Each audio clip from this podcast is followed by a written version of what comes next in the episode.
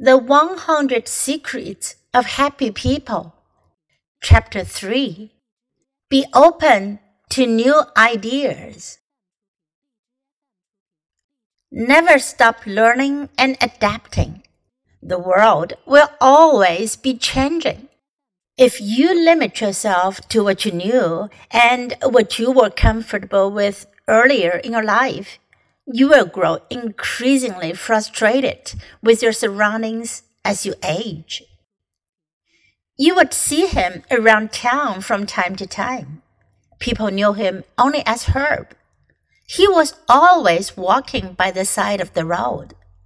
People asked him why he was always walking, and Herb told them he didn't believe in moving machines, didn't own a car, wouldn't own a car, wouldn't take a cab or a bus.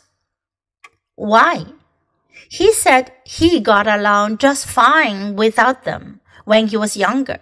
So why should he bother with them now? This belief provided him momentary comfort. He did not have to adapt, to face a change that he feared. However, he also shut himself off from everything that was not within a few miles of his house.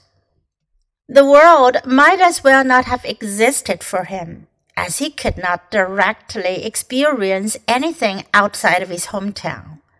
Principles are valuable and should be cherished, but there is a difference between principle and stubborn practice.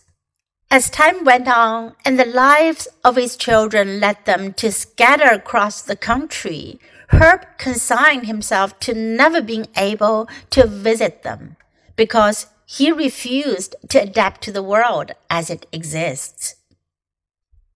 In research on older Americans, what predicted satisfaction more than finances or the state of their current relationships was their willingness to adapt.